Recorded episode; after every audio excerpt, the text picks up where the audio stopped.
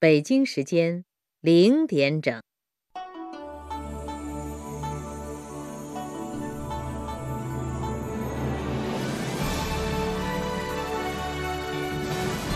中央人民广播电台中国之声。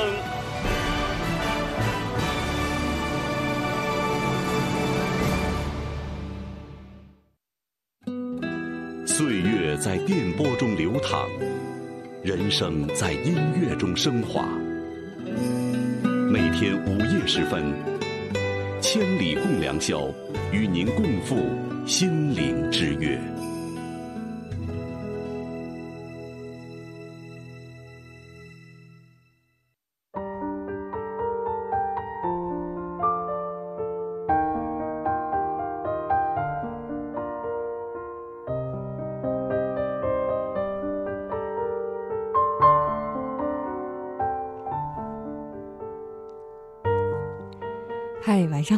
现在收听到的声音来自中央人民广播电台中国之声《千里共良宵》，我是梦然。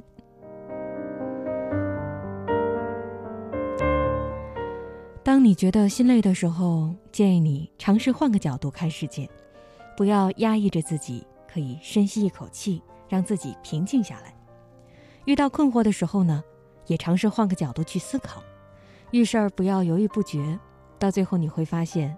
可能还是最初的决定更让自己幸福。心中有郁闷的时候，多出去走一走，呼吸一下外面新鲜的空气。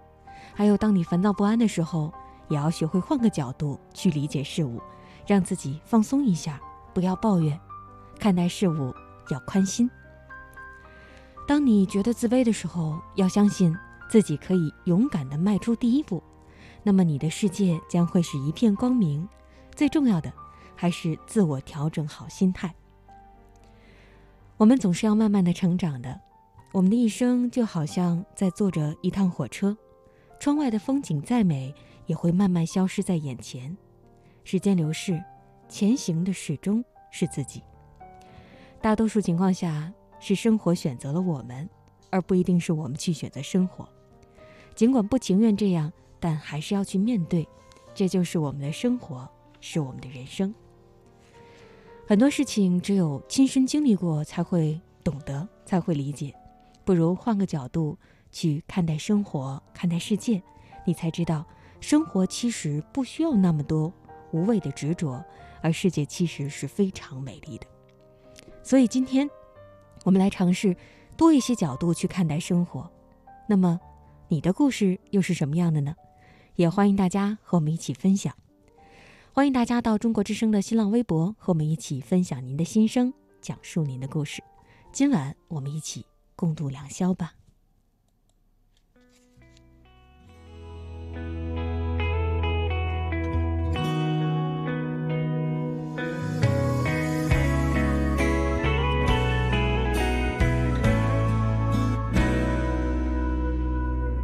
留不下来的早餐也。我用一段旅程来逆向思考我的伤悲。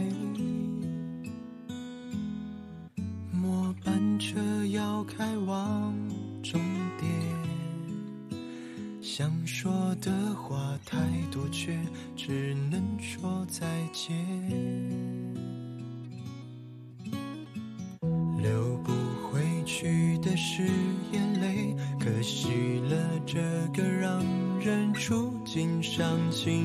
尽的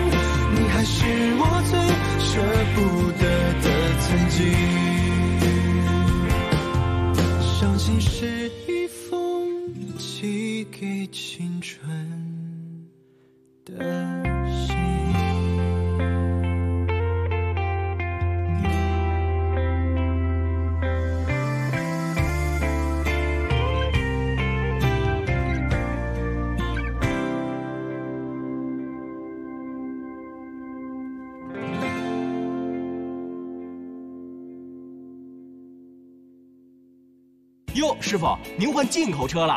哈哈，不是，我这新货架是大运高端新 N 九系列牵引车，各系统升级优化，动力更强更省油，关键是啊，更稳更安全。大运重卡，重卡典范。我们总是在用双眼探索世界，这一刻，停下来，去聆听，解放你的双眼，用双耳，用双耳，用双耳去感受世界。Ethereal Sound。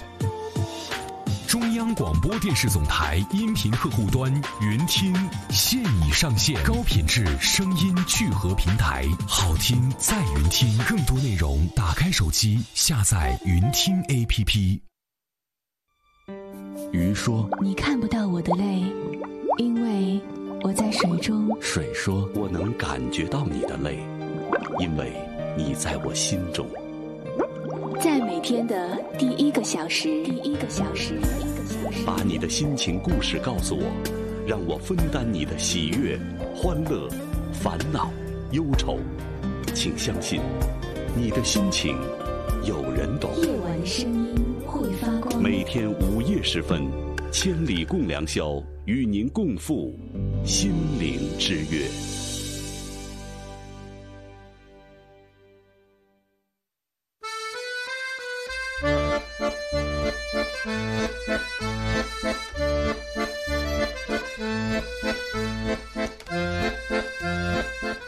嗨，晚上好，欢迎大家收听今晚的《千里共良宵》。现在呢，已经是五月一号了，预祝大家劳动节快乐，也预祝各位小长假快乐。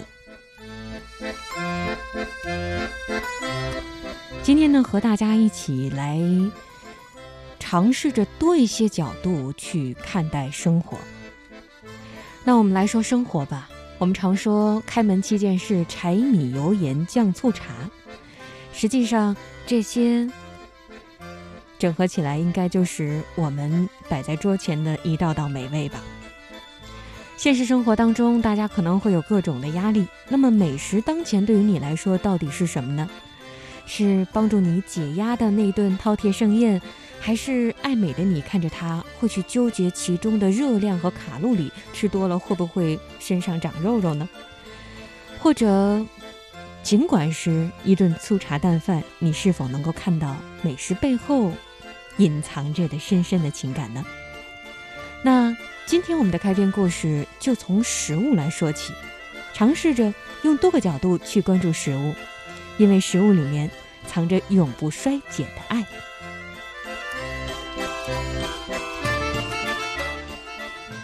如果你在吃着一碗糊汤粉或者是猪油捞饭的时候，也能够感觉到幸福和美好，那一定是深刻的了解到了生命的真谛。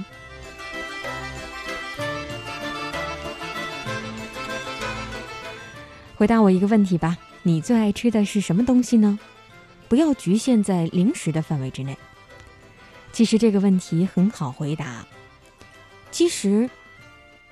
让你小小烦恼的是，你最爱吃的里面有几项会并列。那么，我要来问第二个问题了：为什么那样食物是你最爱吃的呢？还记得第一次吃那种食物吗？是何时、何地、何人、何事，让你记忆苏醒，让真相呈现？那么，你看见了什么人？是在什么地方？又是因为什么事情呢？比如我爱吃饺子，还有瓜子儿，还有自助餐。我看见了小时候我妈妈亲手包饺子，我帮她塞饺子馅儿，下锅煮，放调味品，热汤酸酸香香的，我大口吃着非常香。手工饺子的味道，那是妈妈相关的童年的温馨。我还记得第一次带我去吃自助餐的好朋友，我爱自助餐，因为我们关系很铁，常常在一起。暑假兼职啊，摆摊儿什么的。我还记得我爸出差会带给我很多桂林的甘草西瓜籽。我对瓜子儿这种零食的偏爱程度就是这么建立的，以至于我现在上面那排牙齿队伍里面有几颗磨损出的凹痕，而瓜子的味道，代表着是父爱。那么你呢？为什么多数人一边嚷嚷着要减肥，还在一边疯狂的热爱美食呢？是因为生命中最爱吃的，脑海中第一时间想起的食物，总是和爱联系在一起。那一定是小时候妈妈做给你吃的，或者是爸爸做的，或者是爸妈带你去吃的东西吧。还有，那其次应该是情人或朋友带我们去吃的好吃的，渗透了强大的爱的食物。残留的潜意识温暖一直主宰着我们，它会唤醒我们爱和温暖的感知。即便我们忘记了当时具体的环境，忘记了人，忘记了事情，但我们会在内心深处把当时舌头味蕾吃到的味道与心理层面感到的幸福感密切融合储存在一起。因此，我们贪恋食物，可能会一再发胖，并为之烦恼。可是，无论如何烦恼，即使我们克制自己少吃，但我们对食物的爱，对特定零食的爱，永远不会磨灭。这就是吃的真相之一。如果你在吃着饺子、甜汤、炒饭等等任何一种食物的时候，感觉到幸福和美好，那是因为在你心里的潜意识带你重温了那份温暖美好。这就是生命的真谛，食物的本质。所以，我们当然是喜欢吃饭的人。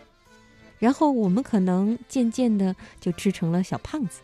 但是，我们不挑食，因为我知道，我不是在吃食物，我是吃着自己能够感知到的快乐和美好。我们应该也应当吃好一顿又一顿的平安茶饭，这样才能够对得起上天赐予的平静日子、恩师的快乐。你爱最爱吃的食物，永远和最爱的人的记忆相互牵绊。如果你很爱吃，或许只是因为你渴求爱，这就是一个来自潜意识的信号。所以，我们不要遗憾，我们要抓住就在你手边坐着的平安茶饭。所以，无论友情、亲情，一切一切的真谛，是有那么多人能够陪伴着你一起吃东西。寂寞那样的东西一定站在我的身边，躲得远远的了。这短暂而又漫长的生命，每一个小细节不抓住，它就会悄悄流走。抓住的，那就是不辜负自己。如果你正在吃着一碗糊汤粉或者是猪油捞饭的时候，也能够感觉到幸福和美好，那一定深刻理解到了生命的真谛。所以，哪怕我吃了它会长胖。那大不了就去跑步，去减肥吧。吃的里面不仅是包含着很多的学问，而且每一样美食也承载着浓厚的情感。对于吃，希望更多还是一种享受的感受吧。不要再纠结太多，对生活充满热爱，哪怕是面前一道道吃了之后会让我们长肉、有些负担的美食，请你记住他身后的那些爱，尝试换个角度、多种角度去看待生活。然后你会发现，我们的心情会更加愉悦，也会更加放松。这里是正在直播的千里共良宵，今天我们尝试多一些角度去看待生活，也欢迎大家继续和我们一起分享你的故事。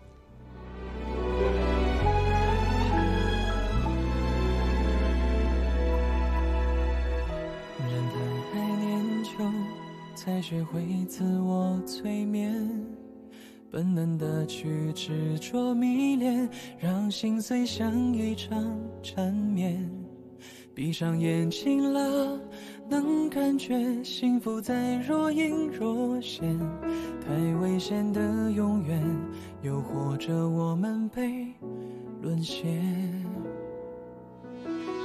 锁住了时间，才能看得清明天。爱人有不同的境界，越残忍越接近经典。睁开眼睛了，能看见淬炼过后的笑脸，目光像抛物线，连接两个世界。爱是最苦涩难言的甜，越抗拒越会依恋。所以不忍心看着你离开我，要怎样说出再见？爱是最幸福无瑕的甜，不小心就能感染世界。等过最后一个黑夜，回忆可以发现美好的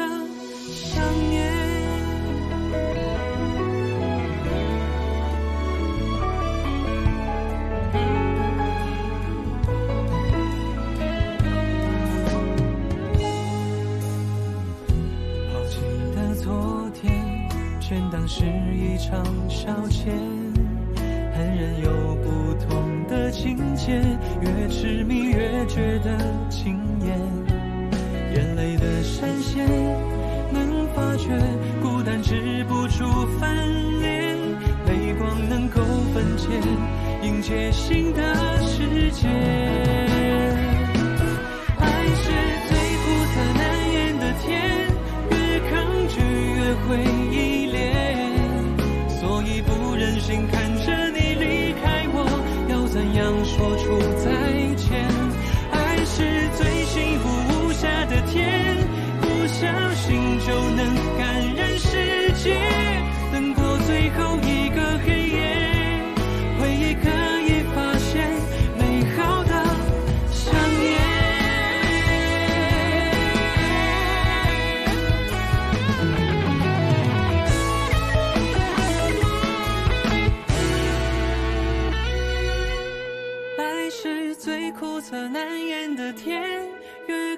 去约会一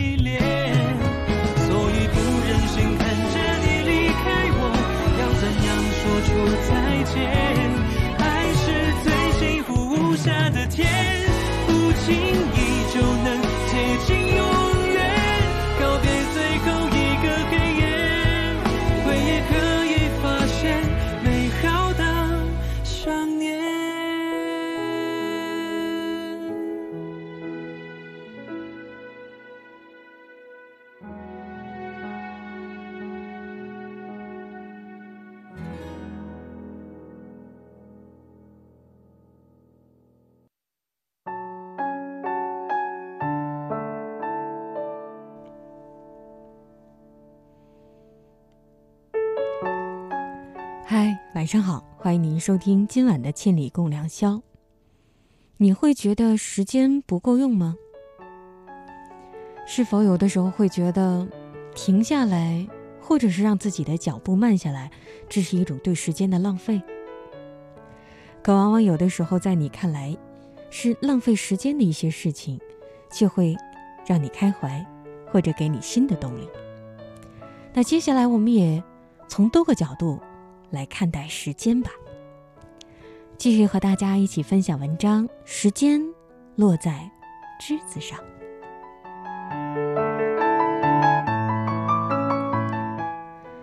时间这个概念很奇特，它是我们每个人手里的一把佩剑，似乎平时没什么用，钟表就天天的挂在我们面前，各种。版本的台历还有日历，也提示着我们时间。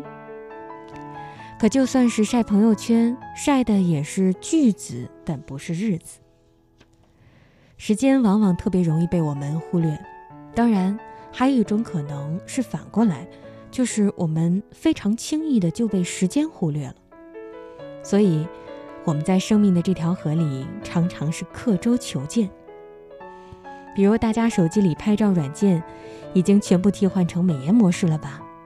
这样的照片看上去会显瘦，看上去会很美。我们习惯了修完图之后再发朋友圈，显得时光的痕迹在我们身上很不明显。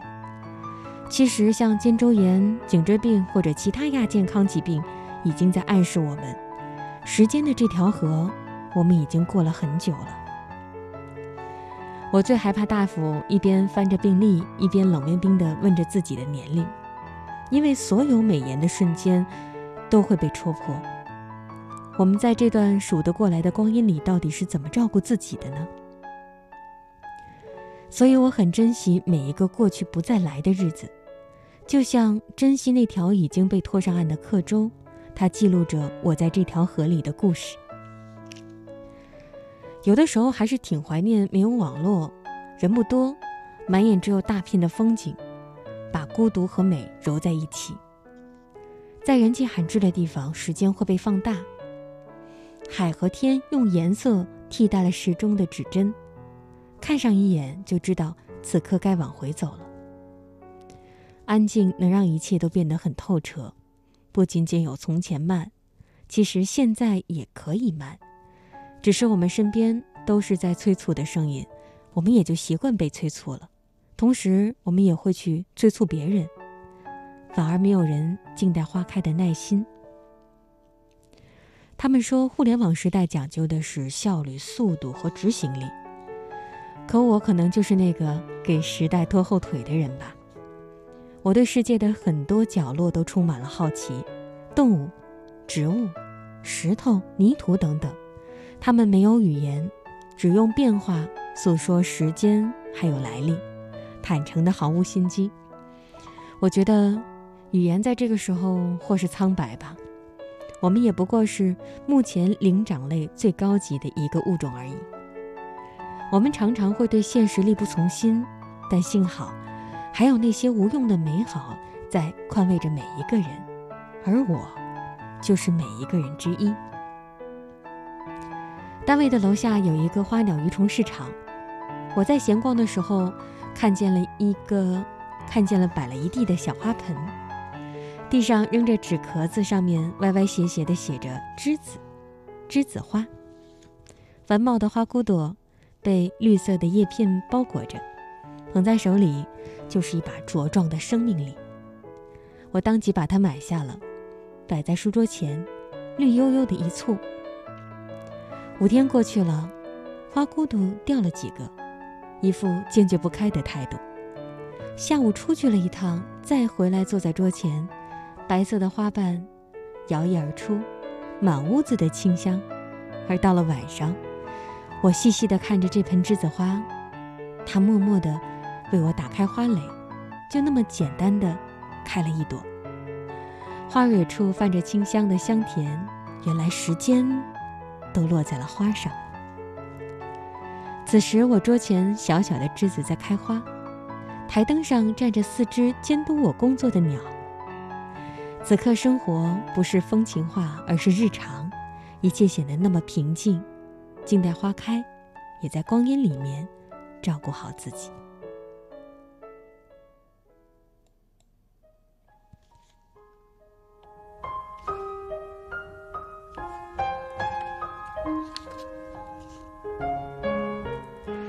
对于时间，我们总觉得它是匆匆，但就像我们刚刚说的。我们偶尔会忽略时间，是否时间也忽略过我们呢？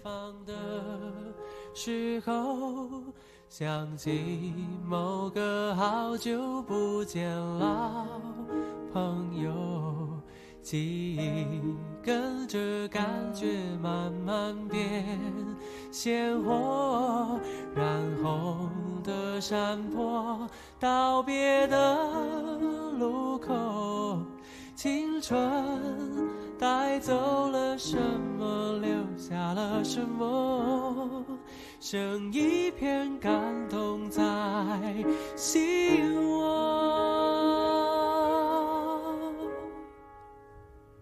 时光的河入海流，终于我们分头走。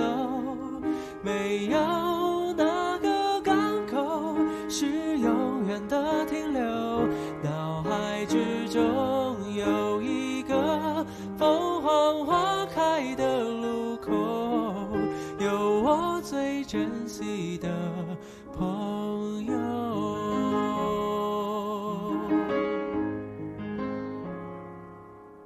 也许值得纪念的事情不多，至少还有这段回忆够深刻。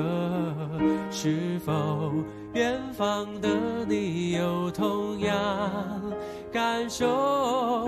成长的坎坷，分享的片刻，当我又再次唱起你写下的歌，仿佛又回到那时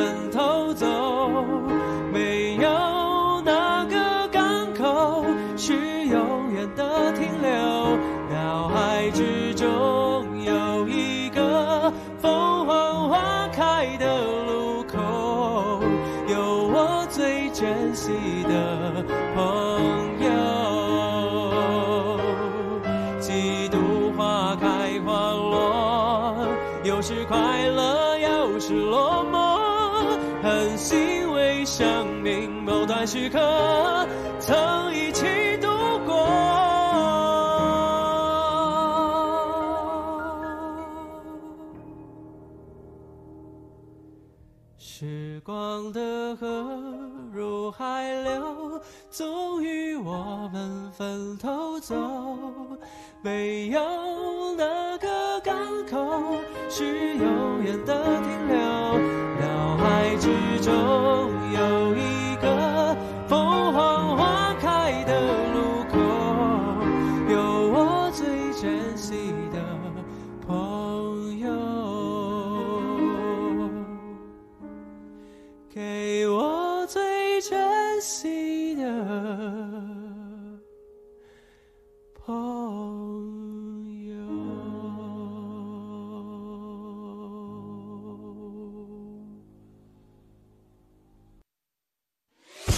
曲艺，弯不下腰这。各位不知道，他不光系不了鞋带还系不了大褂听故事，我是爱讲故事的正经姐姐。听评书，关羽关云长讨黄嫂千里寻兄。听课文，第十六课《爱莲说》周敦颐。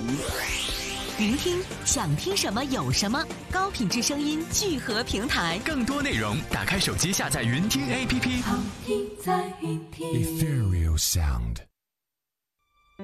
鱼说：“你看不到我的泪，因为我在水中。”水说：“我能感觉到你的泪，因为你在我心中。”在每天的第一个小时，第一个小时，第一个小时，把你的心情故事告诉我，让我分担你的喜悦、欢乐、烦恼、忧愁。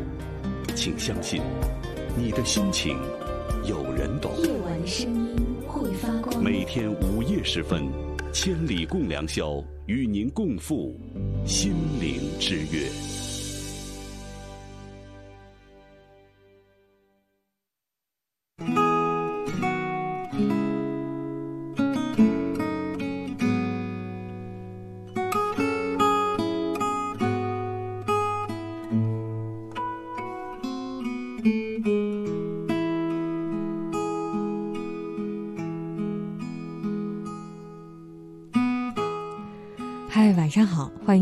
收听今晚的《千里共良宵》。今天和大家尝试一起去多一些角度去看待生活。那么，你对生活又有什么样不同的感受呢？你的故事又是什么样的？也欢迎大家通过中国之声的新浪微博和我们一起分享。网友 enjoy 说，看到主题想起了那个大家都知道的故事，说以前呢有位老太太有两个孩子，大儿子卖雨伞，小儿子卖布鞋。老太太为天晴，大儿子卖不动伞，嗯，小儿子雨天卖不出鞋，而整天忧心忡忡。可是，一位智者开导他说：“那你看，晴天的时候，小儿子布鞋卖得好；雨天的时候，大儿子卖伞卖得快。这么一想，老太太就变得整天乐呵呵的了。”还有一个年代非常久远的故事，是关于鞋子的。我记得当时是这么说的：有两位。到非洲去卖鞋的人，一位看到说好多土著人是不穿鞋子的，他就很担心说：“那我的鞋该卖给谁呢？”可是另一位销售员却看到，哇，那真的是有很广阔的销售空间，因为这里的很多人都不习惯穿鞋子，那么我可以把很多鞋子卖给他们。所以换个角度，你会发现问题。就不难解决了。换个角度，你会发现，原来一直让我很心烦的那些事情，也就没有那么容易让我心情变得不好了。网友皇家比目鱼说：“每次都是值班的时候在听节目，没办法，这就是工作。听到一点半，你能猜出我的职业是什么吗？”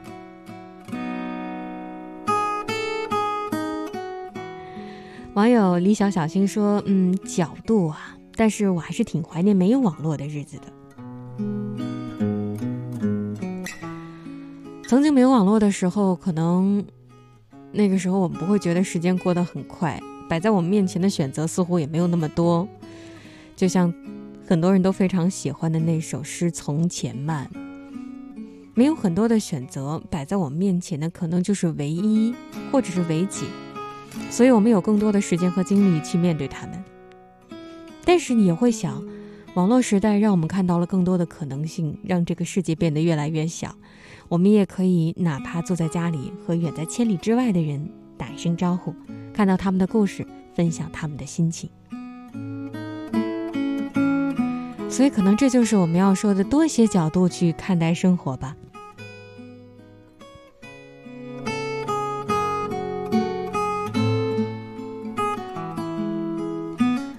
网友如果有泪忍住，用他温暖眼眶，他说：“提高站位，站得高就看得远吗？”加油！城门革新说：“现在就是余生中最青春的时刻。当你因为得不到爱而悲伤不已，一定不要觉得自己已经将永远失落。当你沉浸于爱的甜蜜之余呢，也应该想到，可能有一天我也会经历失望吧。你年轻的样子，就是淡定从容的去努力，去丰富生命的记忆。去过哪些城市，见过哪些人，做过哪些事。”用高瞻远瞩的眼光去多一些角度看生活，你会发现一切都是最好的安排。我觉得刚刚他说的那句“一切都会是最好的安排”这句话，我也是近段时间才会越来越有感触的。比如说，曾经我记得大学本科时候的专业并不是我最喜欢的专业。也是因为当年因为分数并不是特别特别的高，所以选择的余地不是很多。我记得当时选择的专业并不是我最喜欢的，但是等到毕业之后，我又有了一个再次选择的机会。可是工作的时候，你又会发现，我的工作除了我学习的第二个专业，它有很大的程度说是和我的第一个本科专业相重合的。所以有的时候你在想说。这究竟是老天在和我作对，还是给了我一个更好的选择呢？所以，慢慢的工作时间久了，你也去学会去接受生活当中，或者是接受工作当中的，嗯，不同的安排。然后，慢慢你会发现，哎，你也会乐在其中，然后反倒就会变了一个不同的想法。那原来这都是最好的安排吧？曾经四年的学习生活，即使那并不是你很喜欢的，但是那四年的时光也融入到你现在的工作和生活当中了，所以我觉得也是在给自己的生活和工作更加加分了吧。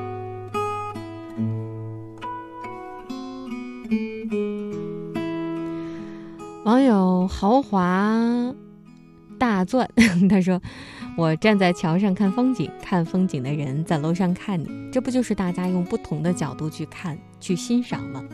还有江人也在说：“说五一来了，国庆节还会远吗？”对呀，五一小长假来了，国庆小长假也放在我们的眼前。所以有的时候这么想想，嗯，努力工作，下一个小长假就在眼前了。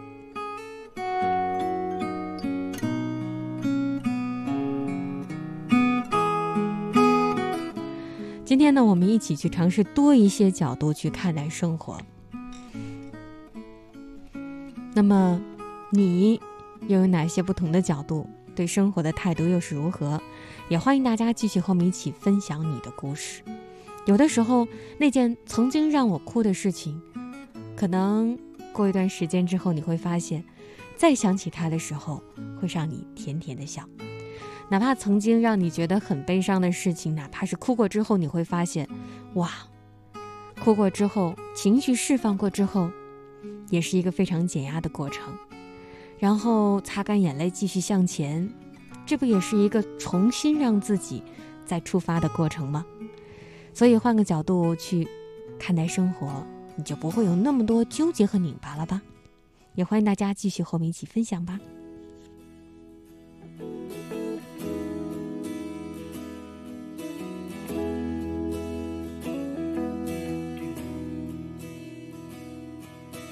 我不会说谎，不是哑巴，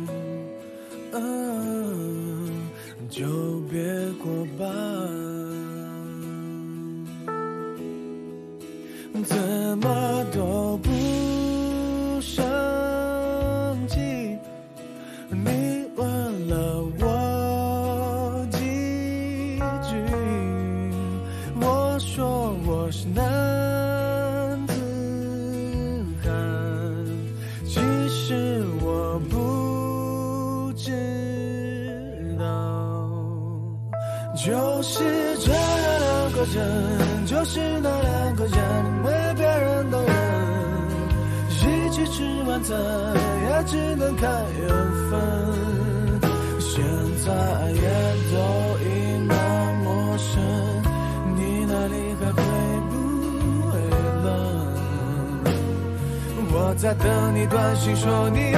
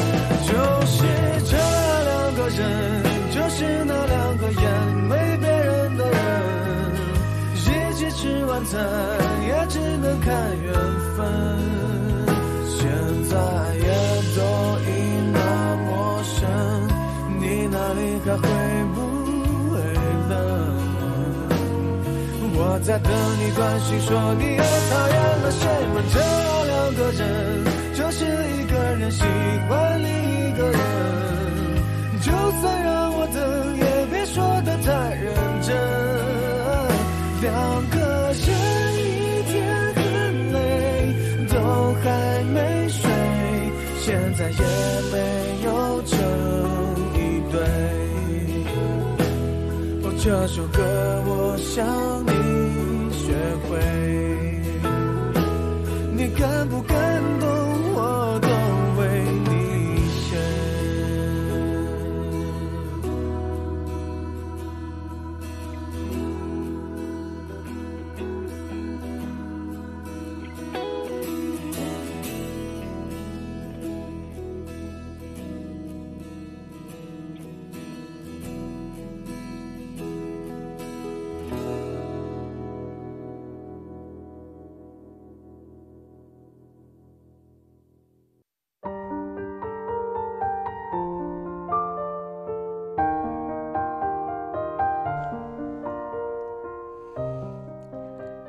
接下来问大家这么一个问题吧：如果没有做到最喜欢的事情，我的生活就真的不会快乐吗？可能很多人都在纠结，说我做的工作不是我很喜欢的，我学的专业也不是我最爱的。那然后呢？我真的不知道接下来该怎么选择了。但是我也想要说，当你的乐趣，当你的爱好。变成了你的工作的时候，你也会为他而苦恼，因为工作里面的压力也会让你觉得曾经的那份兴趣不会像原来那么容易让你轻松的变得更加快乐，也不会像原来你觉得是那样的纯粹和单纯。所以，兴趣没有变成职业，或兴趣变成职业，这两者之间好像各自都有。一些小问题所在吧。那么，我到底要不要坚持我更喜欢的那件事情呢？接下来继续和大家一起分享文章《那些梦想的花儿》。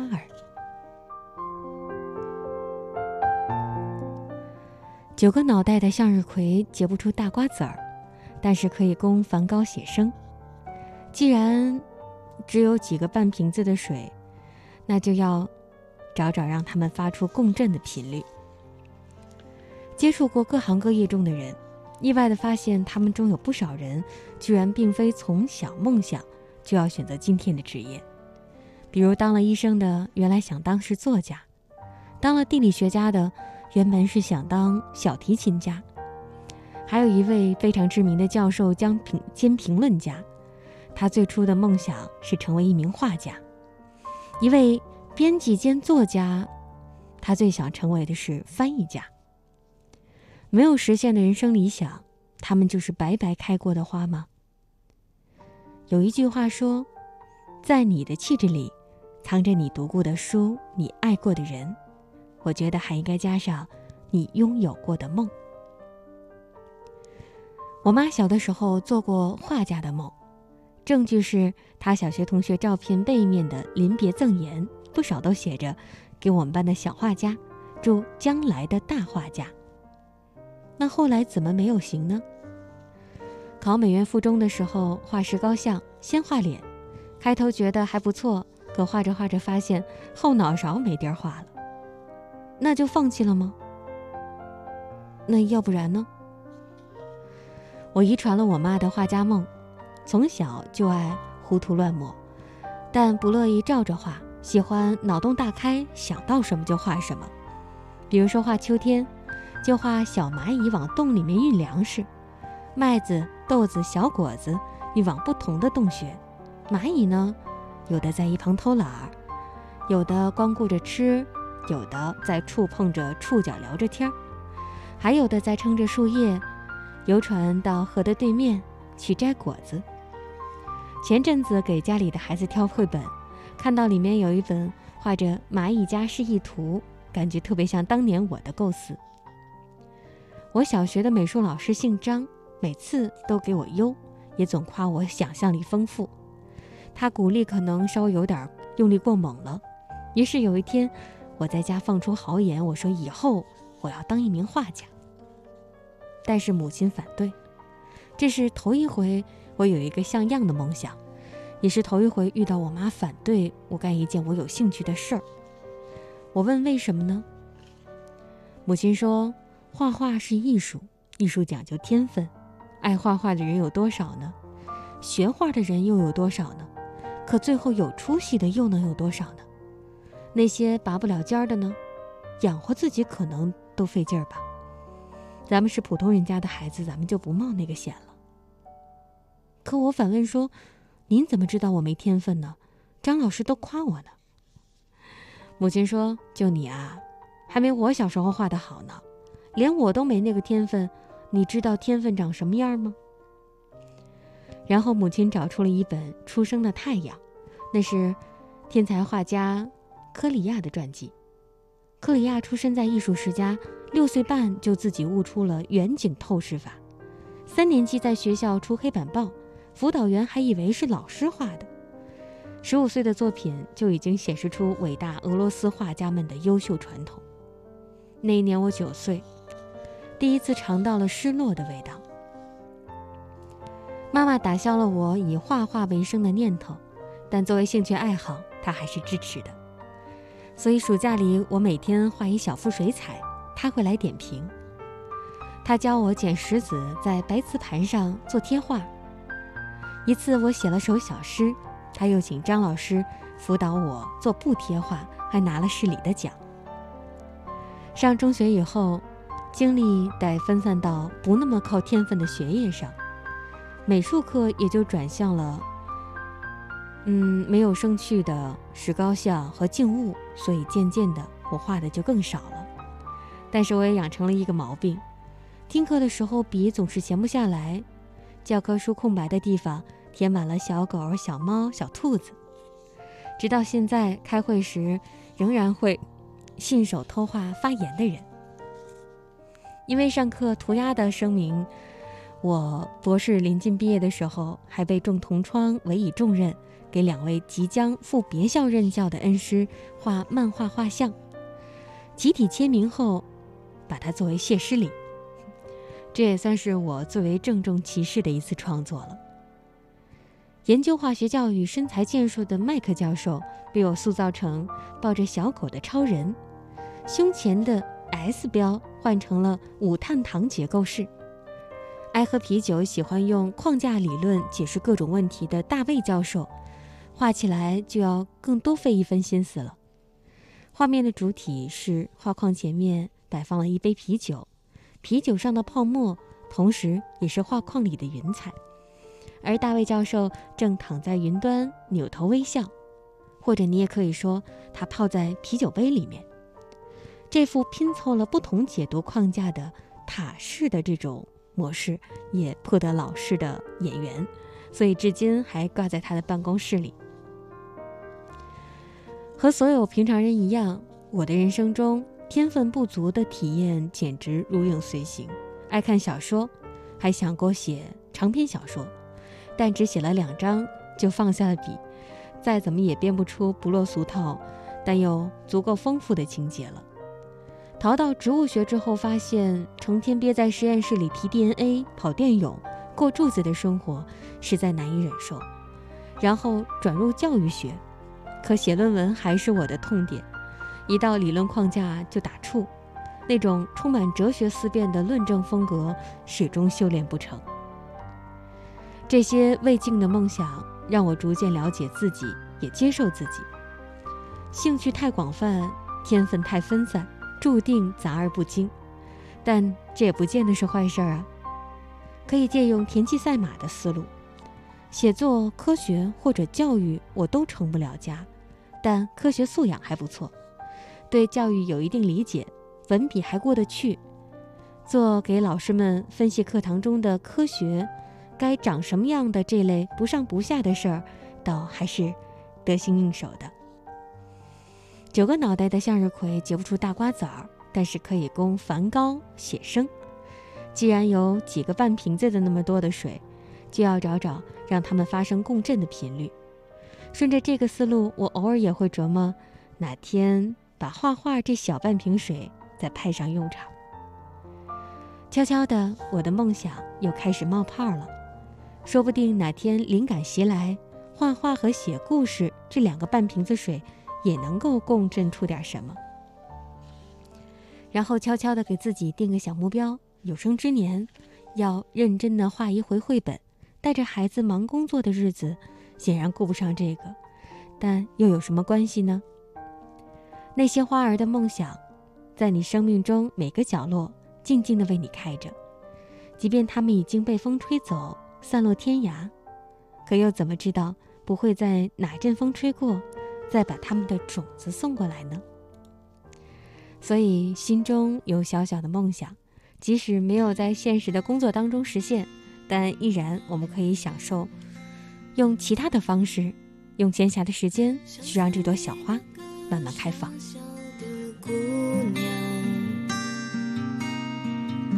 脸颊上有青春在飞扬，旧了的记忆已开始泛黄，闭上眼，时间。流浪，而家了门口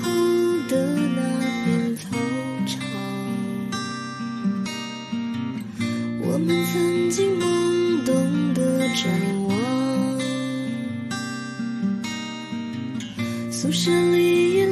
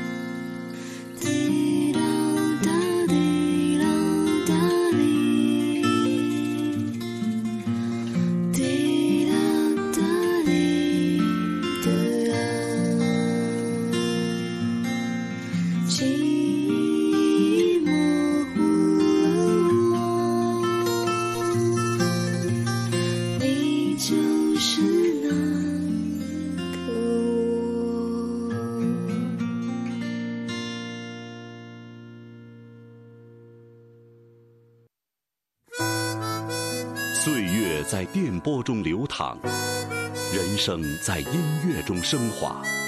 把你的心情故事告诉我，让我分担你的喜悦、欢乐、烦恼、忧愁。请相信，你的心情有人懂。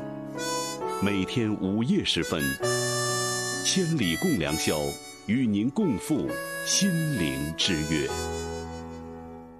这里是正在直播的《千里共良宵》，今天和大家尝试用多一些的角度去看待生活，也欢迎大家继续和我们一起分享你的观点和看法。网友冷漠之后便沉默，他说：“生活有时会不尽如人意，但当我们多个角度去看待生活的时候，生活也会给大家一些意想不到的惊喜。而我们的生活也正因为这些不同的角度，而有不同的感受，会变得更加充实。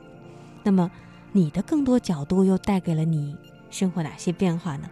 记得继续和我们一起分享你的故事。建立公良宵，下一时段我们不见不散。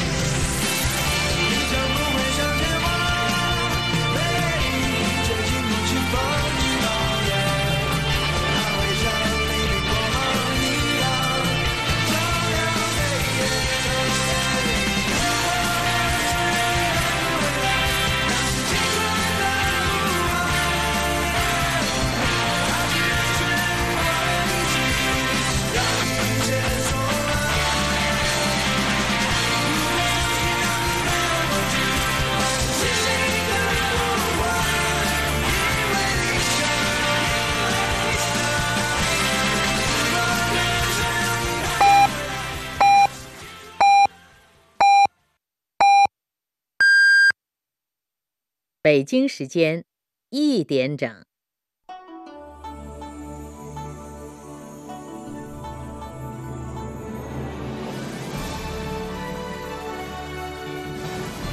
中央人民广播电台《中国之声》。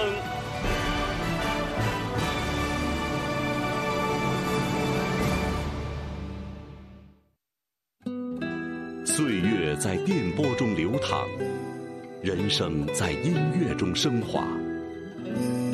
每天午夜时分，千里共良宵，与您共赴心灵之约。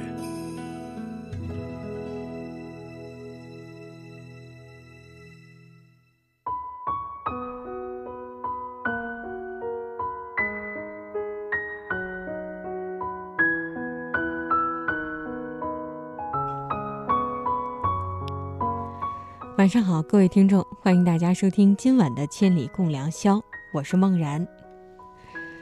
当我们自己去看自己的时候，总是不会太完整，这是为什么呢？那句老话，当局者迷，旁观者清。当我们跳出圈子再去看自己，换个角度去看待生活，你会发现会有很多不同的地方。横看成岭，侧看成峰，远近高低各不相同。这是对自然景物描写，其实用在生活当中也是适用的。对于同样的一件事儿，如果我们换个角度去观察、去思考，就会有不同的看法。生活本来就是如人饮水，冷暖自知，很多东西没有办法用同一个标准来衡量，所以我们也需要去多一些角度去看生活，去感受世界，也尝试跳出自己去看待我们。任何事情它都是有很多面的，从不同的角度去看，也会引发不同的看法。如果你拒绝了换位思考，眼前的可能永远都是单一的。慢慢你也就会失去一些乐趣，所以要学会换位思考，我们也将会获得另一半的世界。也就是说，当我们执着于某些事情不懂变通的时候，有时候我们也可以多多借鉴身边其他朋友的不同观点和不同思路，这样他们的那些角度也可以变成我们的角度，而我们的选择也会更加丰富的。我们要跳出来看自己。用更加乐观豁达的态度去看自己，然后去更好的关照自己，去认识自己，也不要太苛求自己。更重要的就是超越自己，突破自己，因为好好生活才会有更多的希望。还有要和你说的就是，生气只是别人用别人的错误惩罚自己。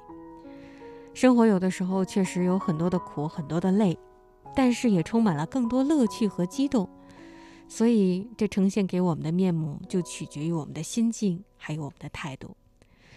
多些角度看生活，你会发现，其实我们的生活很简单，我们所经历的一切也很正常。跳出自己去看世界，你会发现，其实我们本身也很简单，充满了更多的美好。今天我们尝试多一些角度去看待生活。也欢迎大家能够分享更多的角度，也让我们尝试有更多不同看生活的方式。欢迎大家到中国之声的新浪微博找到“千里共良宵”，和我们一起分享您的心声，讲述您的故事。我是梦然，欢迎大家和我们分享您的心声。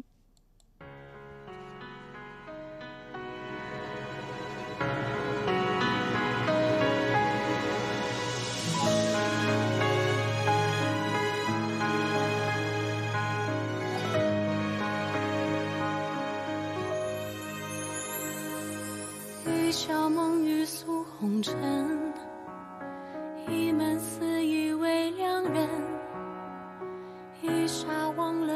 中困，一份情灼身，直到这片温柔生伤痕，才知痛你的残忍，只怕命运不是有情人，千劫不忍。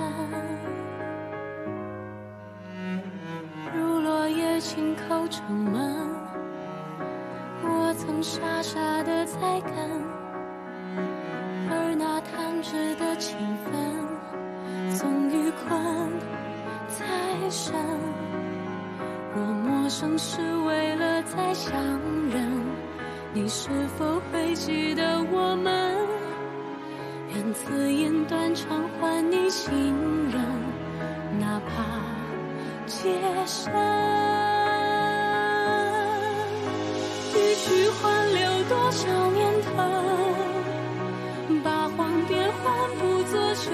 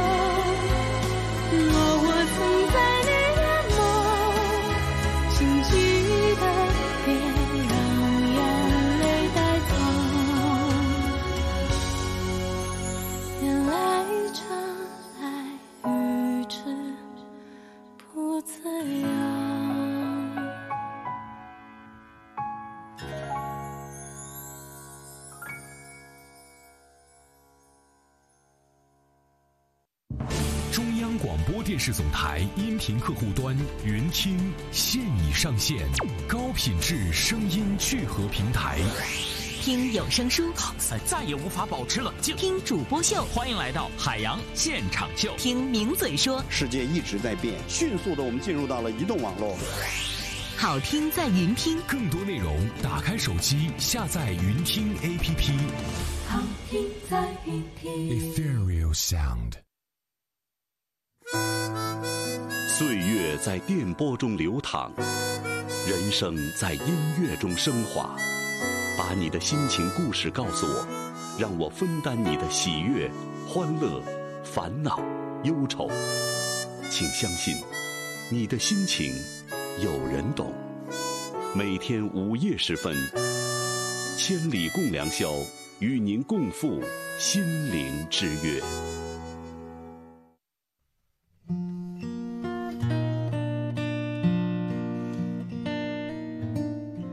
今天我们和大家说多一些角度去看生活，实际上也是希望大家能够给自己的生活更多可能性，更多的尝试，才能够让我们真正的感悟到更加适合自己的是什么。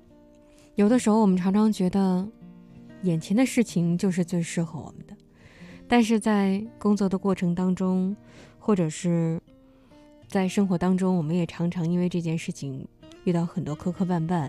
会有一些不开心的事情，不开心的瞬间。那这个时候，我们也就在想说，那究竟它是否真的适合我们呢？有的时候，我们对他的喜爱，对他们的坚定和执着，会让我们觉得他是我们最爱的。但有的时候，我们可以多一些尝试，也可能会让我们选择更加适合自己的。或者多一些尝试的过程当中，也能够帮助我们去找到解决目前困境的办法。总之，尝试去做其他的，为什么不？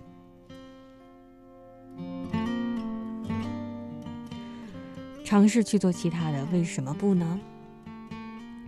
你可能真的想不到，我的正职是绘本漫画家，这是一份相当有趣的职业。大部分时间我都是坐在书桌前，但是灵魂却不知道飞到哪儿了。有时候下笔如有神，有时候却是愁眉苦脸、苦思冥想，有的时候甚至烦躁的在地上打滚儿，可有的时候又会一个人得意的笑。所以作者们都很需要自己单独的房间，以免被别人看到自己的工作状态，会让人觉得哇，他到底怎么了？但这十几年来，我做过一些很奇怪的兼职工作，商业广告、电影概念、艺术展览什么的，都不算奇怪。有的事情比创作不顺利，在地上打滚的时候，可能更像让大家看起来不太正常的。比如说，我在车来车往的十字路口玩，我们都是木头人，不能说话，不能动。当然，这是参加一个公益广告的拍摄，内容是提醒大家要注意交通安全。当时导演让我们站在十字路口，背后就是快速移动的车水马龙。这个几秒钟的镜头，需要我们在晚高峰的北京市中心最拥堵的十字路口静止不动地站着，整整二十分钟。尽管剧组征得了交警的同意。我站的地方也不会阻碍车辆前行，可对于司机朋友来说，这是一件十分讨厌的事情。而且剧组是在很远的地方用长焦拍我，现场的情况看起来很孤独，我就像是一个失恋的人，在外人看来，可能我是不是要寻死，或者是又像一个失业的人在等着碰瓷儿，然后不断的有车对我狂按喇叭。但我只能纹丝不动，也不能和司机们去道歉解释，影响了交通，我很抱歉。但是，剧组也必须要完成拍摄，将影响降到最小的方式，就只有咬紧牙关一次完成。接这份工作的时候，对方只是轻描淡写的说：“我们会拍一些你日常工作的视频。”我说没问题。可到现场才发现，几十位工作人员在忙碌着。导演说要拍我的一天。从起床开始，然后三四盏灯明晃晃地照着我，还有一位工作人员打着灯，就在玻璃窗外假装自己是初升的太阳。我穿着睡衣睡裤，涂着厚厚的粉底，粘着假睫毛，轻松自然地起床，一次就过了。那次兼职让我体会到当个演员挺不容易的，拍摄过程也挺辛苦的，除了要克服自己内心的羞涩。还要克服一些其他的痛苦，比如在零下五度的摄影棚里面，一直穿着薄薄的衬衫，瑟瑟发抖，然后一开录就要笑着让画画看起来就像温暖如春。两天没有睡觉，头昏目眩，还要像刚刚醒来那样神清气爽。结束拍摄的时候，坐在回家的飞机上，我蜷缩在座位上，觉得。有个温暖的地方可以坐，就是幸福不了、幸福的不得了的事情。然后一路昏睡到家，但我还是挺开心有这样的经历的。毕竟不是每个人都有机会能够得到交警的同意，在晚高峰的时候站在马路中间锻炼自己的心理承受能力。就算一开始知道这么辛苦，我大概也会说：为什么不呢？然后抱着好奇的心情接下这份工作。从很久以前，面对一些新鲜的呀、莫名其妙的呀，似乎和我一点关系没有的工作，如果有人问你愿意尝试一下吗，我都会说：为什么不呢？十几年前，我曾经在巴黎漫画展莫名其妙的成了走秀的 T 台模特，为了打发签售前等待的时间。我在会场上闲逛，被一位独立的服装设计师的摊位吸引了目光。朋克、哥特，还有一些公主风的奇怪融合。裙子上有金属亮片，却又配着羽毛头冠，然后再搭配一条冰激凌吊坠的项链。我当时心里想说：这衣服我绝对不会穿的。一位戴着毛毛头饰、涂着。黑色唇膏的法国小妹妹从布料里面钻出来，她说：“这是我设计的衣服，你想试试吗？”这姑娘看起来也就十几岁，我忽然觉得这衣服挺可爱的。我十几岁的时候不也是这样古怪的小女孩吗？这位小姑娘说：“你很漂亮，我希望能够看到你穿我的衣服。”那个时候我是一头黑直的长发，留着齐刘海，穿着条纹的衣服。画着烟熏妆，挺像漫画里的人物。可能欧洲人看惯了周围的金发碧眼，我这样在中国一般的长相，让他们觉得还挺有异国风情的。然后我也没有经住夸，张口就说了一句“为什么不呢？”然后在帘子后面换了衣服。镜子里的自己看起来果然像一个青少年女孩笔下胡乱的涂鸦。毛毛头饰搭在我的额头上，觉得痒痒的。那位设计师小妹妹又把冰淇淋项链挂在我的脖子上，然后她说：“完美。”但在我心里却想说：“这样的衣服我可不会穿出去的。”但最后，还是很客套地说：“这件衣服很有趣，你很棒。”当然，这位法国姑娘没听懂我的客套，听到我夸她，她激动地抓起我的手，用不太熟练的英语说了一通。我只听懂了：“你喜欢就太好了，求你帮个忙，只需要十分钟。”我猜无非就是帮她拍张照片吧。距离签售还有一个小时，闲着也是闲着。我点点头，反正这也没有人认识我，帮助这个小设计师拍照片也是举手之劳。然后他带我走过嘈杂的人群，来到舞台的后台，撩开幕布。这里是整个漫展最大的中心舞台，台下有上千人，聚光灯照在舞台上一片银白，音乐震耳欲聋。我这才明白他是要我上台去走。我问他其他人呢？小妹妹摇摇头说：“只有你。”那一瞬间，我怀疑自己参加了一个整人的游戏。要为自己的虚伪和客气付出代价。那位小妹妹可怜地看着我，生怕我就这样走了。那怎么办呢？我只能拼了。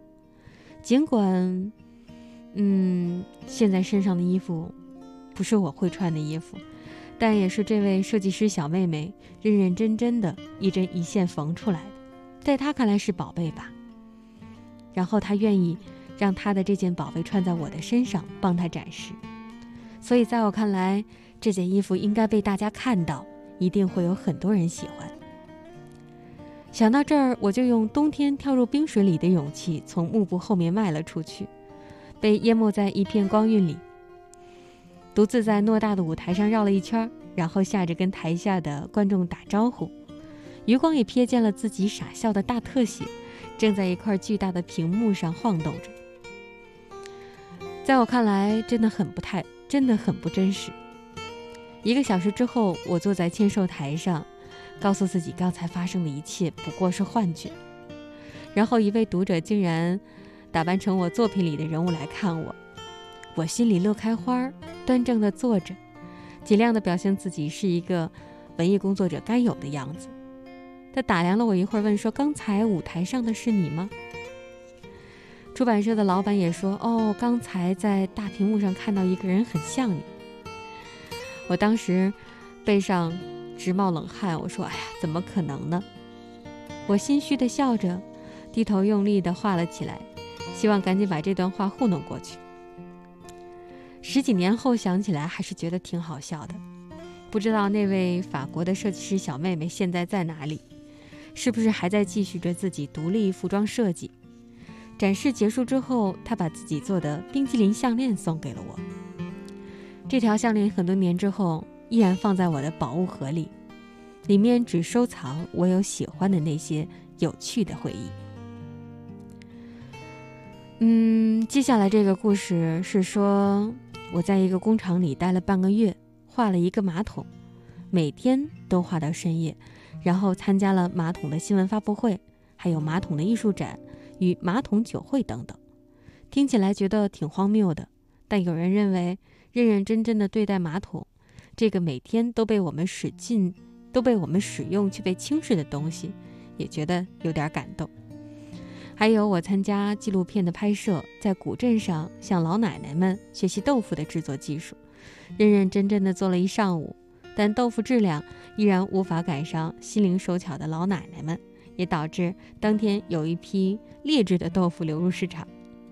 还有我在印刷厂旁边住了一个星期，学习印刷术，每天和印刷工人一起上班吃饭，天天守在他们旁边问东问西，这才明白，一位有经验的印刷工人竟然知道那么繁琐的数值，一个简单的工艺流程背后有那么多的学问。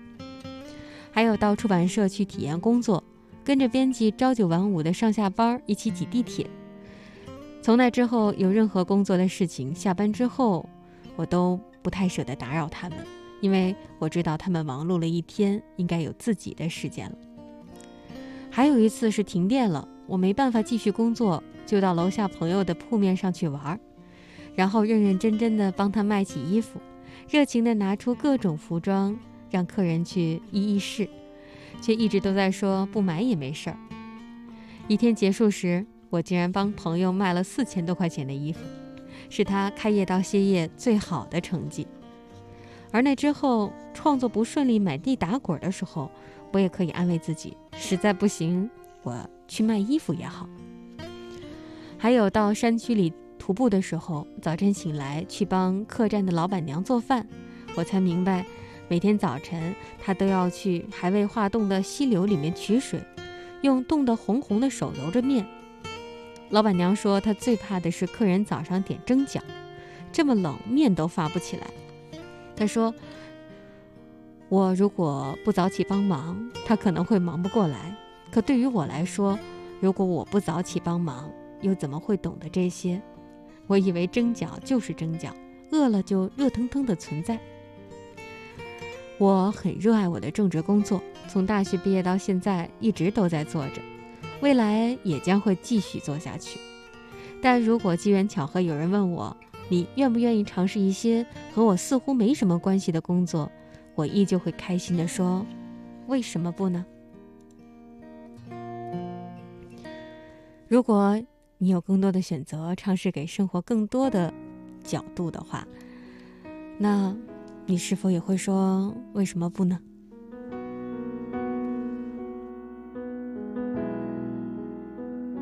星闪烁。是否像爱情，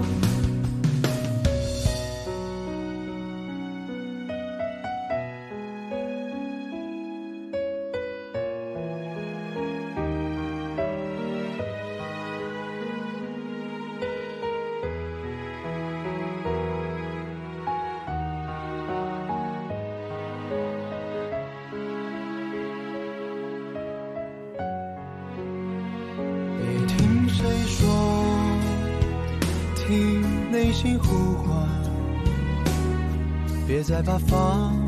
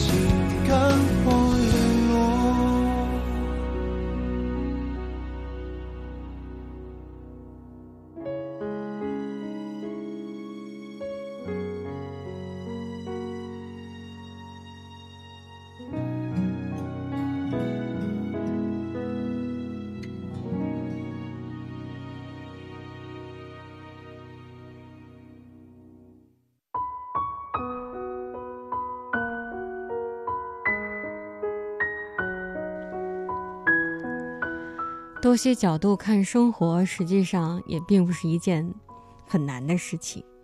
接下来，我们再和大家分享一篇文章，里面会告诉你怎么样能够多一些角度。文章的名字叫《鼓动人心的秘密》。同样的事实，由于看待和选取的角度不一样，得到的印象也会完全不同。心理学将这种选取称为框架效应。这是心理博弈中的基本技巧之一。举一个大家都知道的例子：如果面前的玻璃杯中有半杯水，你是认为只剩下半杯水了，还是认为还有半杯水这么多啊？同样的半杯水，由于个人的观点不同、思维不同，对人的心理产生的影响也不一样。达特茅斯学院经济系的一位教授利用框架效应。进行了一项以乳腺癌检查为中心的心理实验。在实验中，这位教授对其中一组实验者进行了“若能在早期发现，将会提高治愈率”的积极说明；而另一组实验者呢，进行了“若不能在早期发现，将难以治疗”的说明，以引起其恐慌的心理。最后结果证实，被引起心理恐惧的这组实验者更容易被说服。你不也是这样吗？当你想买一块百分之七十都是瘦肉的牛肉时，如果旁边的阿姨说“哟，百分之三十都是脂肪呢”，你也会觉得这不能接受，并下意识地把它放回货架吧。可见，语言的含义也因为个人看待的角度不同而千变万化，并且总的来说，大家更倾向于接受消极的观点，也就是说。鼓励人心的重要因素之一便是恐惧心理。当你希望对方应承自己的要求的时候，不妨利用这种恐惧心理来打一场心理战。当然，刚刚和大家说，到底哪一种心态是更容易被人接受的，实际上也是多一些角度去看待生活、看待问题，所以你能够得到的答案也是并不相同的。那么，相应的，你。在这份答案中，也能够感受到不同的心情，所以也希望大家能够尝试着多一些角度的去看待问题。就比如说那杯水，还剩半杯，哇，还有半杯啊！那么，对于这些问题，你到底是如何看待的呢？我们来继续关注一下听众朋友的互动情况。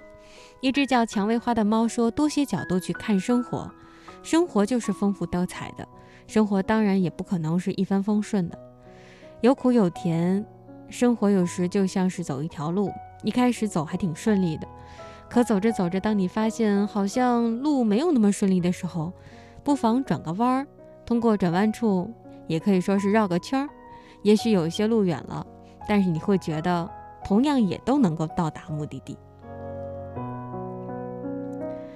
还有弥沙卡丘说，长大总是长大后总是幻想自己。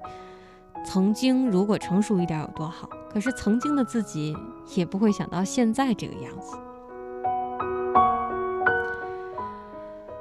对呀，有的时候总会想说，如果曾经怎么样，现在是不是就会不太一样了？这个话题曾经我们也探讨过，但是既然已经长大了，有些事情我们知道回不过去，回不到过去，也就没有必要再去刻意去纠结，因为我们更关注的是当下，以及。通过当下我们的心情转变和努力，未来我们的日子会发生怎么样的变化？所以多些角度看世界、看生活，也希望你更着眼于当前的世界、当前的生活。路过也奢侈，他说很多人不理解为什么我发的说说啊总是那么文艺。以前我也觉得我总是浪费时间，执着于文笔，但后来才发现，那些清丽而又孤傲的文字总是能够抵挡我的心灵。我得到的是内心的升华，而不是大家会觉得所谓的无病呻吟、无病呻吟等等。多个角度去看“文艺”这个词儿，不同人的看法和意见也是不同的。但我愿意做欣赏的那一个。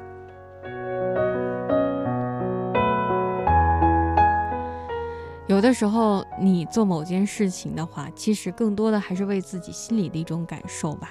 那么，它能够带你带给你什么样的感受？是更加愉悦的，或者是其他的呢？如果你能够更多的感受到那份温暖和幸福的话，那么希望你能够继续坚持这种让自己幸福的，哪怕是习惯，或者是看待生活和事物的不同角度。呃，沂蒙山小调说：“太阳一直都在啊，只是被厚厚的云挡住了。云端之上，温暖依然。也许有人会辜负你，但依然会有人安慰着你说：生活本来就是矛盾的结合，向前走，说不定就会发现幸福。嗯，我们说有得有失，当你失去一些的，当你失去一些的时候，接下来。”可能就是我们会有更多的机会去接触新的事物，会有新的获得。生活中有苦有甜，在不同的对比当中，你才能更感受到酸过之后、苦过之后的那份甜，是更加让你觉得心里暖融融、甜滋滋的。所以，不要害怕生命中可能会有那些失去啊、失败呀，会有一些苦，因为有了他们，我们的生活。才会有更多的甜。还有十二草寒说，高三的时候每天晚上都听《千里共良宵》入眠，现在面临考研，又再次打开许久不用的电台，每天晚上再次听着《千里共良宵》入眠，仿佛又回到了那个高三。生活一直在向前走，但总有些东西在提醒着我，你还是曾经的那个少年，我也曾经有那么一段奋不顾身、一往无前的岁月。嗯一直向前，一直努力，这也是很多人生活的方向。有的时候，我们在前进的过程当中，难免会遇到一些阻碍。那么，究竟用什么样的方法能够突破这个阻碍？是绕过去，还是想办法攀登过去？这个时候，就需要我们多一些方法，多一些角度，来想如何克服身边的困难。但多一些方法，多一些角度，让我们的心。慢慢的轻松，慢慢的愉悦开来，可能会有更多的选择的时候，可能就是心情放松愉悦的那个灵机一现，然后一个好的方法，没准就直接出现在你的脑海当中了。所以，尝试多一些角度去看事物，去关注生活吧。尴尬的场面，总有默契避开。为了追逐梦想牺牲，本来就应该。我说，不过是和时间比赛，我比谁都擅长等待。离开又不是分开，为什么眼泪？还是掉下来，记得回来，记得回来，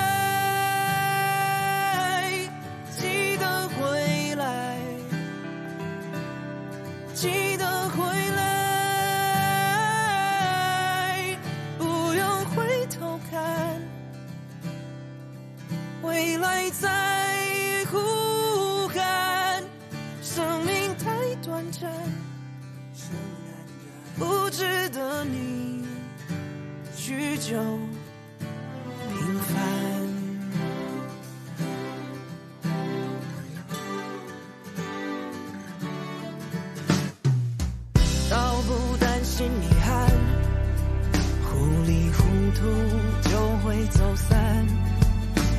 是时间的浪不简单，会不会把你脑海里的我给冲淡？离开都不是分开，为什么？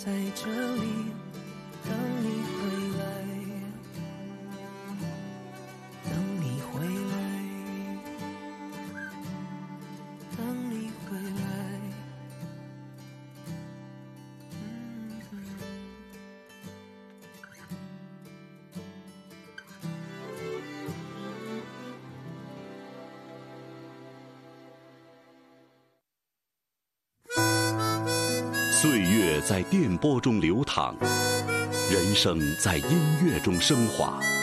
把你的心情故事告诉我，让我分担你的喜悦、欢乐、烦恼、忧愁。请相信，你的心情有人懂。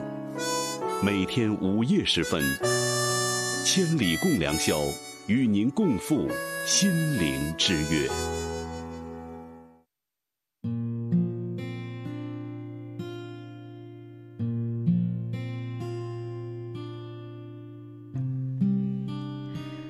嗨，欢迎大家继续收听中央人民广播电台中国之声《千里共良宵》。北京时间凌晨一点三十九分，为大家送上今天最后一篇文章：彼此不知姓名。这是来自陌生人的温暖。那是一次去火车站接父亲，接站的人最怕晚点，偏偏让我碰上了。而且不知道要晚多长时间。广播里一播出这个讯息，我心里就突然冒出了一些烦躁，还有摆脱不掉的焦灼。火车总不会平白无故的晚点吧？那个时代我们还没有用上手机，所以只能干着急。我站在拥挤混乱的候车厅里，漫无目的的坐着，不知不觉。我走到了贵宾室的门口，当时门虚掩着，里面是诱人的安静和清爽。我能不能进去呢？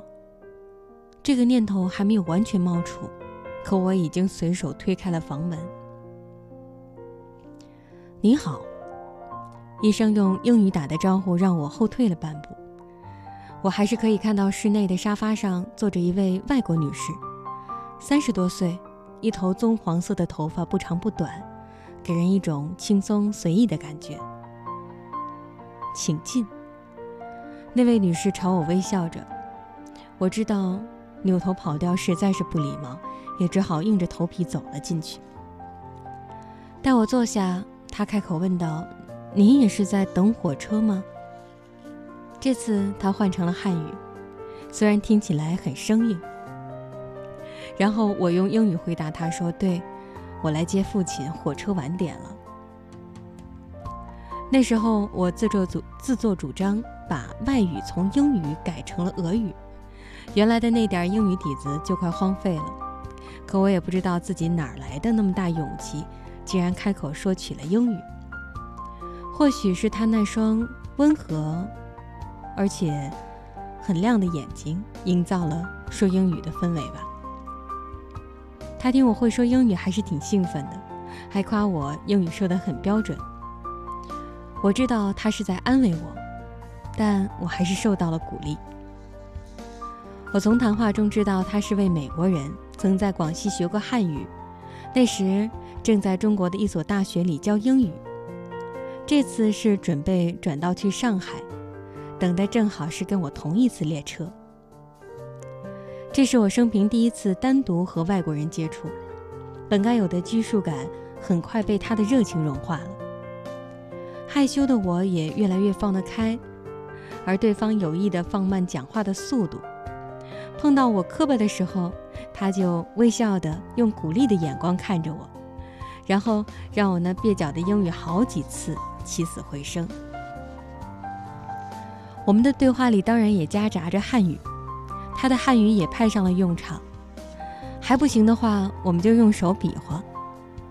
他有限的汉语，还有我那有限的英语，再加上肢体语言，让我们的对话顺利地进行下去。他和我说他在美国的生活，他的兄弟姐妹，还有他在中文的所见所闻。那些谈话。给了我一个很好的听英语、说英语的机会，还让我对国外有了多一些的认识和了解。那时我还在青春期的尾声，有些莫名其妙的想法和偏见。嗯，第一次遇到美国人，第一次和来自美国人的聊天，也发现自己的英语居然还可以能够和对方聊天。而到吃饭的时候。他从旅行包里拿出零食、水果、饮料和我分享，我也没有推辞。然后两个人边吃边聊，气氛更加活跃。很快，三个小时过去了，我们等的火车也终于进站了。我们一起进入站台，恰巧在拐角处碰见了父亲。我让他先在门口等一下，然后我陪着那位美国女士继续往前走。我觉得我应该把她送上火车。当得知我要送她上车的时候，她就像孩子似的快乐地挥舞着手臂。车厢的门口，他给了我一个大大的拥抱。他在卧铺车厢上车之后，他很快打开车窗，伸出手来，紧紧地拉着车窗外面我的手，然后用夹杂了汉语的英语和我道别。他说：“本来外办的小姐姐来送我，因为火车晚点，我让她回去了。”我以为这次要一个人赶火车，可是你来了，就好像是你就是那份礼物，也谢谢你来送我，我很开心，我会永远记住的。他的语调轻柔的令人心醉，我也完全沉醉在依依惜别的情绪中。三个多小时前我们还素不相识，此时却难舍难分，所有的情感都溢于言表。旁边的人大概会误以为我们是相识很久的朋友，但那一刻我觉得世界真的很小，不同种族的人原来是这么容易去沟通的。火车慢慢启动了，我们大声地说着祝福彼此的话，直到火车的轰鸣声淹没了一切。直到最后，我们始终不知道彼此的姓名。他问过我的名字。我的名字对他来说有些拗口，很难能够记得住。他告诉过我他的名字，我也没有记住。我们在一起待了三个多小时，还是彼此不知对方的名字。我们就像是两朵云，偶然相遇，风吹来，又随风散开，晴空万里，看不到我们相遇时留下的踪迹。但那已经是被热情、真诚和爱感染过的天空。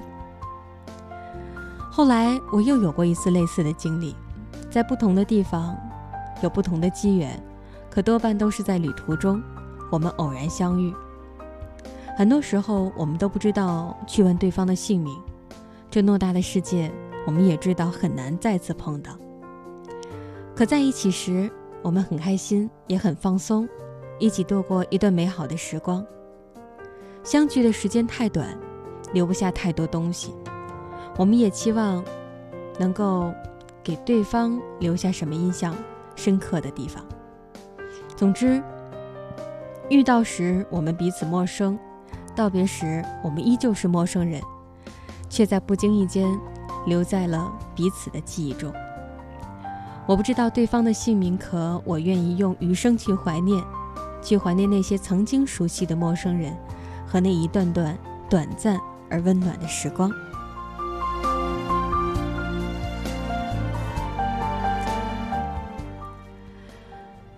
同样，在面对感情的时候，有人也会纠结于此生对待感情，愿意能够长相厮守，不愿再次分离。但有的时候，感情缘分难免会有说再见的时候。所以，就像刚刚故事里面说，哪怕是陌生人，我们短暂的相聚，但是依旧能够给予对方温暖，让对方觉得。开怀，尽管可能离开的时候，我们还不知道彼此的姓名，但我们彼此留在了对方的印象、记忆的深处。所以，即使我们和自己身边的朋友、亲人有一天说要说再见，但也希望我们能够把最美好的印象、最美好的记忆留在对方和彼此的心里，即使是分别。也希望它是一次温馨的，哪怕是相对短暂的告别。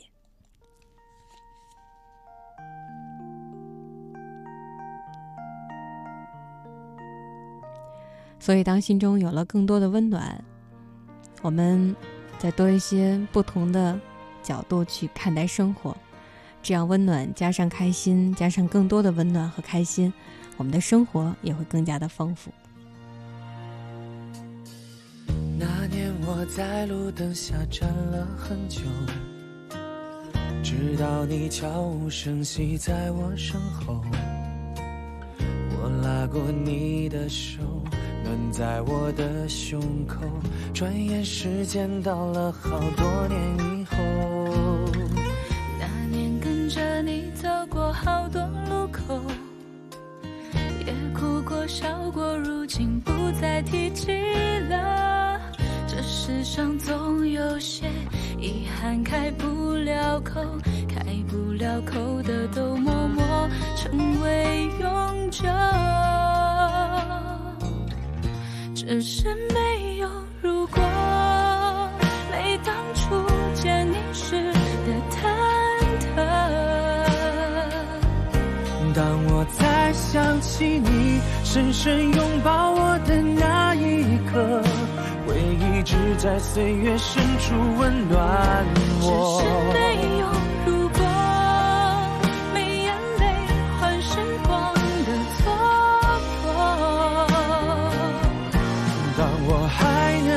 着想起你曾深深拥抱我，往后笑容祝福彼此的你我。只是没有如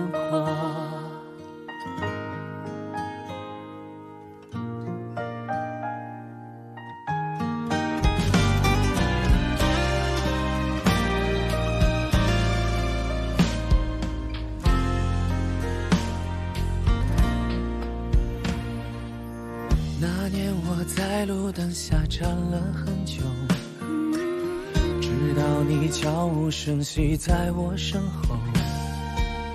我拉过你的手，暖在我的胸口。转眼时间到了好多年以后。那年跟着你走过好多路口，也哭过笑过，如今不再提起了。这世上总有些遗憾开不了口，不了口的都默默成为永久，只是没有如果，每当初见你时的忐忑。当我再想起你深深拥抱我的那一刻，回忆只在岁月深处温暖我。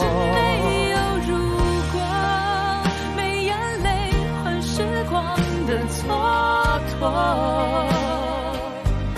当我还能笑着想起你曾深深拥抱我，往后笑容祝福彼此，往后笑容祝福彼此的你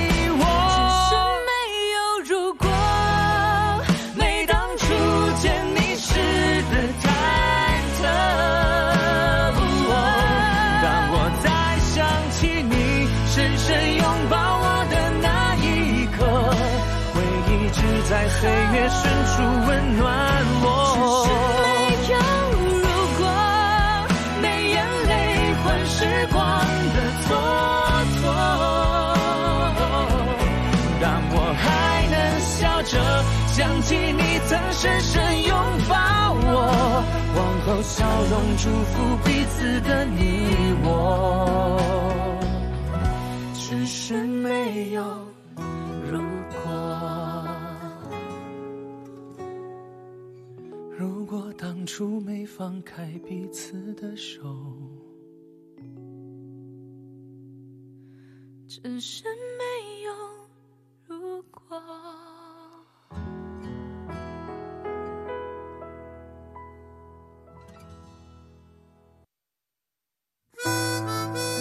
岁月在电波中流淌，人生在音乐中升华。把你的心情故事告诉我，让我分担你的喜悦、欢乐、烦恼、忧愁。请相信，你的心情有人懂。每天午夜时分，千里共良宵，与您共赴心灵之约。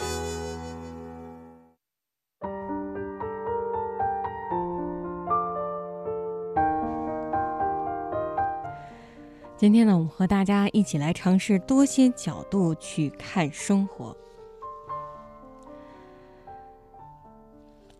当你觉得有些心累的时候，这个时候就希望你能够尝试多一些角度，换个视换个角度去看待世界，去尝试不去压抑自己。这个时候，你可以深吸一口气，让自己平静下来，哪怕是心情极度烦躁或者是很压抑的时候，或者真的走出去。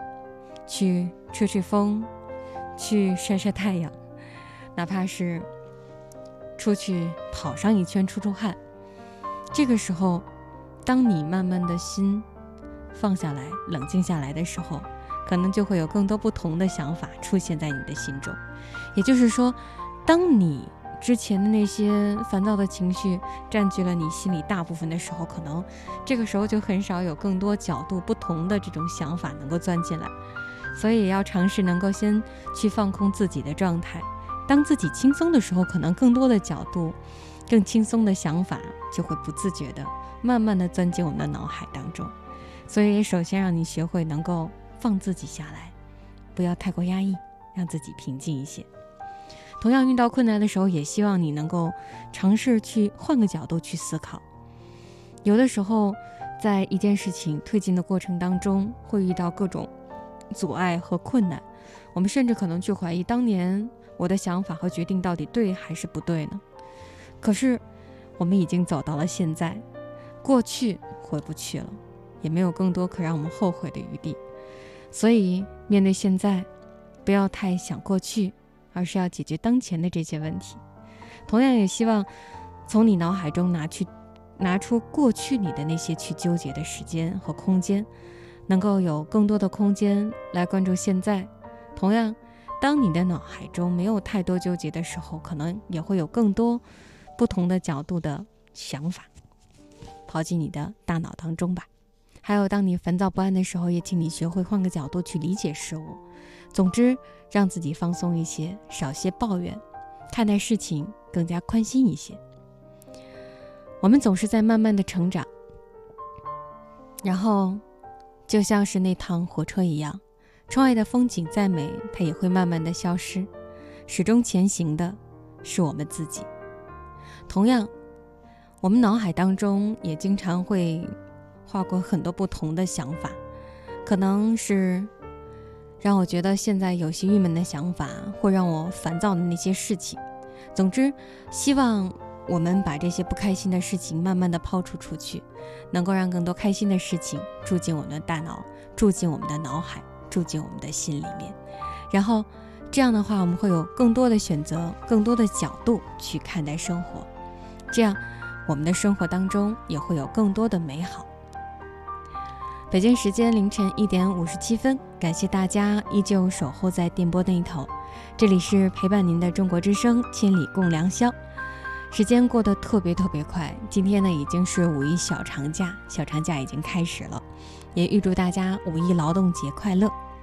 再次感谢大家收听本期的千里共良宵，默然在电波当中向各位道一声晚安，祝您好梦。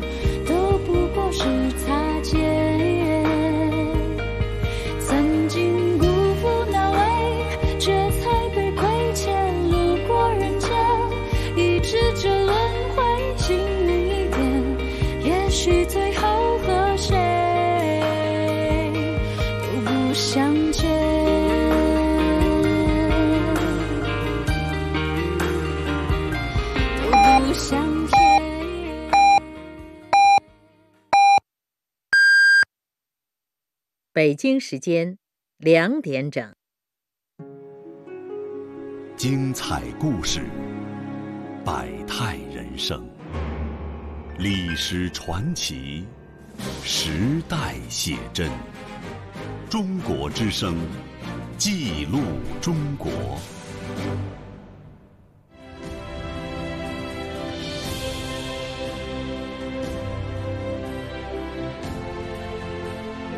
播连续剧《奔向光明》，根据当代作家杨莹同名长篇小说改编，出品人汪红娟。监制：杨斌、马东、左志峰；编剧：四小侠、汪红娟、李雪、彭帅；艺术总监：杨斌；执行导演：李钊；导。